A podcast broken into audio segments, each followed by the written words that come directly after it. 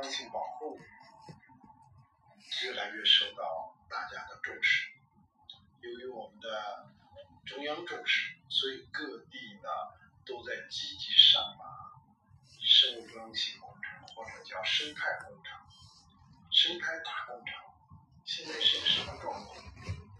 我们经常说，绝大多数生态大工程都在破坏生态。很多人跟我们有争执，说这样说过分吗？其实呢，我们就看看大理、洱海、苍山十八溪，或者叫五溪工程，就可以明白了。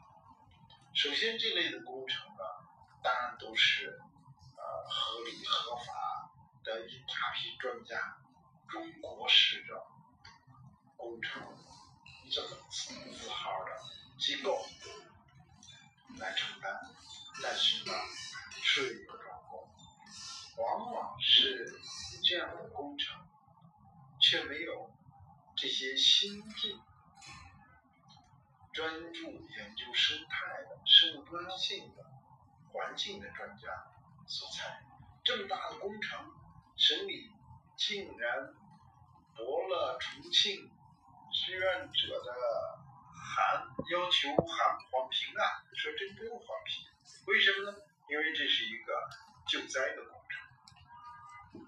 那么，不管是他们依据什么一条，但是最终国家生态环境部是批复确认这是需要黄评，这是一方面。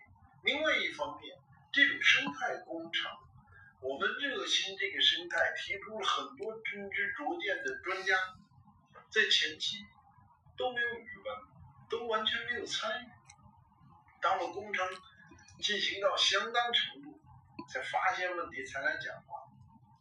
那这次呢，我们非常感谢野性中国的创始人谢志峰先生，也非常感谢呢北京大学的于孔杰院长，还有环境院的楚招生研究员，还有很多专家，这些人是关心生态、关心环境的。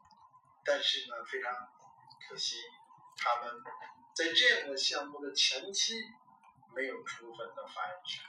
我希望借这个机会，我们建设生态文明一定要真的请生态文明领域的专家，特别是请生物多样性领域的专家来早期的参与。我们最近看了一个湿地工程的规划，那非常有意思。规划了所有专家都是一个林科院的专家，那我们这湿地的项目呢，它是一个生态工程。光是林科院，就像这次光是市政工程的专家够不够？从方法论上，我们从今天开始，能不能认真学习生态文明思想，认真对待生态文明？从项目的前期。一定要注意多样性，一定要请生物多样性的专家、生态的专家，特别是近年来活跃在我们各地生态环境保护一线的这些大家呢，喜欢称他们是志愿者。我们的规定呢，重大工程有一个呃公众意见参与的机会，但是那个其实是很晚了。我们在前期就应该请这样的志愿者，我们觉得他们是真的专家，他们与时俱进，认真学习，认真研究，认真的接地气的掌握实情。这次大理的治理，这个无锡的治理呢，有几三大目的吧，简单说，要清水入海，洱海啊，不是大海。那么还要呃，那么我们这个工程能不能达到这个目的？其实做生态的人都知道，这个土壤、沙地以及边上的漫坡、动物、植物和微生物，特别是植物和微生物，它们是水质改善的最主要的。因此，如果我们弄水泥底，就确保彻底的违反了这一条基本。你要想水清，就要有自然的湿地类的这种河道，就应该有自然河道，绝不能水泥河道。解决水质的问题，刚才我提的那几个专家其实讲的都特别好了，就是你要防止污染进入河道，减少污染进入的过程，然后要提升水在河道之中的净化过程，这些呢都需要自然河道。我们知道水中的自然生命对水的净化是非常有效的。北京大学，大家可以去参观一下。这个未名湖的水进来的是高标准的，就是污染的水，就是水质不好的水。但是在这个未名湖里流了一趟之后，二类以上，哎，不是三类，是更好的水。为什么？因为它自然的湖底没做水泥啊，因为它里面的鱼、水中的草。这是学做生态学、生态做保护人的常识性的东西。还有呢，灾害治理、泥石流也很多人打着这个口号来为它河道铺水泥来做借口。如果是为了公路，你就修公路就好了；如果是为了乡村，你就修村村好了，不要搞河道。河道修了水。不会减少自然灾害，大家都知道，这是有数据的。在所有用水泥做了堤防的海岸边，当遇到海啸的时候，他为了做了这个工程，保护后边的人民和财产，结果正相反。这样的堤岸保护之后的岸后的灾害是最严重，而最轻的灾害，事实证明是什么？是没有做这些保护工程，而是湿地、红树林，是这些自然的环境和状态，保护了、降低了自然灾害。我们在呃山里边也是这样，真正在解决泥石流的问题，有效的保护自然生态。我们先是要把人保护起来，把道路保护起来，而山中的呃自然地面、沟溪的自然底是会帮助水渗下去，九曲八弯是会减少水的动能，自然的堤岸也是会大规模减少水的动能，比起修一个水泥渠，它自然灾害的结果是完全不同。其实我讲的很多专家们都讲过，我们这个工程和我们这个工程的目的是相反的。还有多少这样的生态工程在和生态物理在做相反的状态呢？全国太多了。现在大量的清淤工程、水利的工程师是啊，他们学的专业不一样。工业文明导致专业的分割，水利工程师呢，他是研究水利的，非常棒的专家，但是他和生态是两个概念。我们今天当然要防洪，当然要做水利的灌溉啊、用水啊，很多很多水利的工程。但是呢，我们今天明白了，工业文明无以为继，这是什么意思呢？是工业文明的方法。工业文明的措施是有问题的，现在应该用生态文明的思想来去谋划事情。习总书记说要绿水青山，说要洱海呢，几年后再来看洱海是归清了。我们要下大功夫去考虑治理，但是要整个的把大理。洱海及周边的生态作为一个整体，我们把洱海水都抽了，换一海一池自然水自来水行不行啊？好像是水干净了，但是这是不对的。习总书记多次做过类似的比喻，比如绿化，不是挖几棵坑种几棵树，让我看见树就完了。它是大思想，是生态文明的思想。我们做五湖的治理、五溪的治理，也要遵循生态文明的思想。说到底，这是一个生态治理过程，要下心思尊重自然，下心思去依靠自然。自然中对于水的治理是有很棒的方法，是有很大的效果。而工业文明所采取的路径，往往是有更大问题的。我还想提一个呃最末端的问题，就是这大量的水泥和沙子来自于哪里？我们知道，取沙是一个非常严重的破坏生态的事情。我们三个亿的生态工程。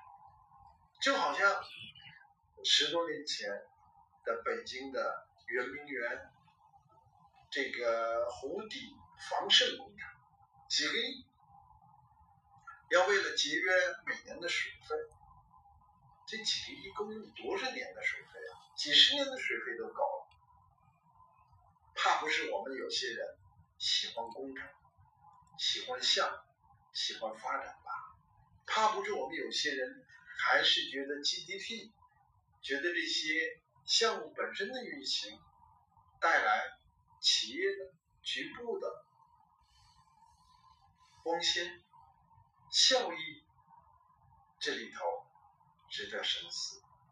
我们应该做更多的生态保护项目，减少生态破坏的工程。不管你叫什么？那也注意到，新中国发表了呃十八号、十九号这个内审之后的这个方案的讨论会，我们也非常呃高兴的看到与会的一批专家直抒胸臆、真知灼见，我们热切的、真诚的希望有关单位能够认真的听取。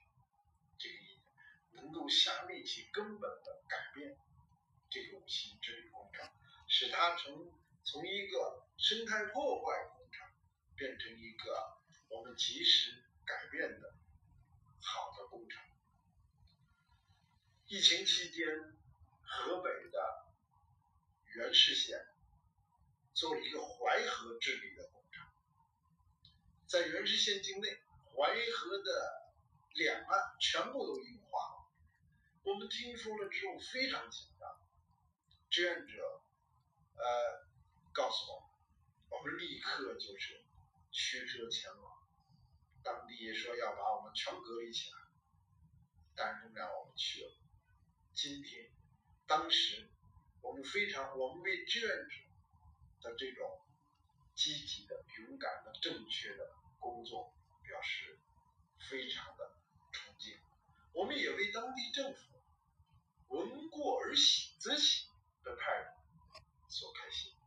我们去了之后，这个工程立刻停了下来，做了修改。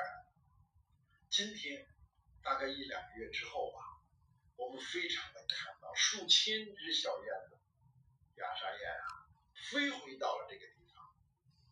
当地还立上了大字“雅沙燕”，非常小燕子在那里非常欢快。我们其实呢，不是不简单是为了保护这个几千只小燕子的。这些小燕子，它能够吃小虫子，不吃蚊子，它是自然生态中很重要的一部分。它吃了田间的蚊子、河上的蚊子，就减少了我们打农药。减少打农药，我们知道又保护了我们的土壤、水和蔬菜。和庄稼，我们这样做，这是一个非常典型的。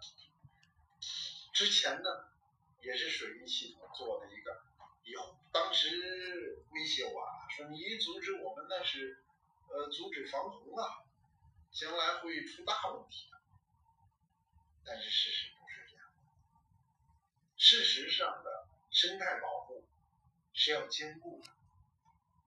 事实上，现在原始县得了一个很好的自然景观。事实上，原始县可以少用很多农药去治理干旱。事实上呢，这是一个，这变成了一个从一个破坏生态过程变成了一个生态文明的示范。这类的事情还非常之多。今天早上我又听到邢台修公路，哎。中边上的露出的那个崖壁呢，大批崖山要进去，施工单位非常棒，交通系，哎，看到这个现现象，立刻就停了工了，要保护这个生态啊。那这还不够，河南发生过多次这样的事，啊，燕子走了之后，他们施工单位说啊，六月份燕子就走了，燕子走了，我们再施工，很自豪的告诉我。我跟他们说不，燕子走了再施工，是伪生态，是权益意识。真的要保护生态，我们要坐下来改变这个工程，就像原始县做的那样。原始县我们没有让它把硬化的在原始县境内淮河硬化的堤岸，没让它全拆掉。硬化有硬化的需要，但是呢，在中间他们的清的这个自然清理的环节呢，我们共同商定了一些新的方案。我们对于建设再拆再改，我们也是觉得很痛心，因为不管是材料，刚才我说的混凝土、沙子，还是人工。这都是我们自然生态的宝贵的资源。我们希望无锡治理工程能够学习原始这种开放的思想，能够学习生态文明，能够把这个工程在现有的条件做成一个生态文明的示范工程。当然，无论怎么继续做下去，当地。管理局邀请我们的志愿者开展这样的座谈，这都已经是一个生态文明的示范。就全国来讲，大批的工程在进行之中，其中有一大批还以生态治理的名义在进行。但是我们知道，绝大多数从生态文明思想。和生态文明时代的要求去考量，都存在着巨大的问题。我们每天到处去做恶人，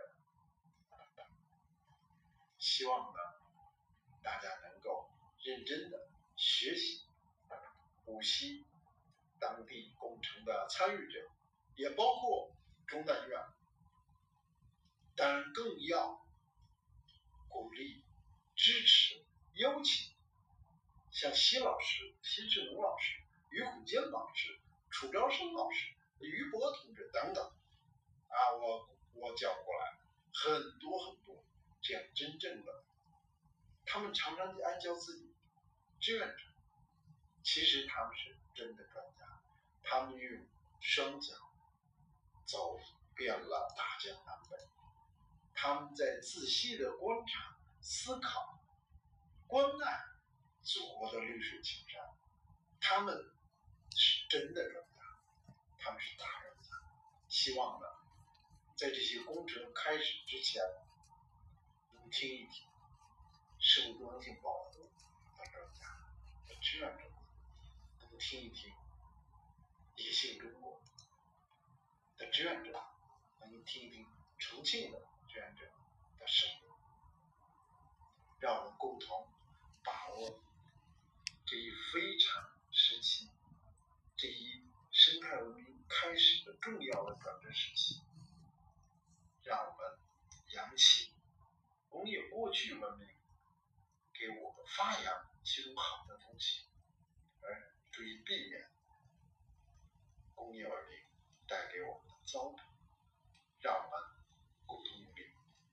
有生态文明的思想，避免生物多样性破坏，建设。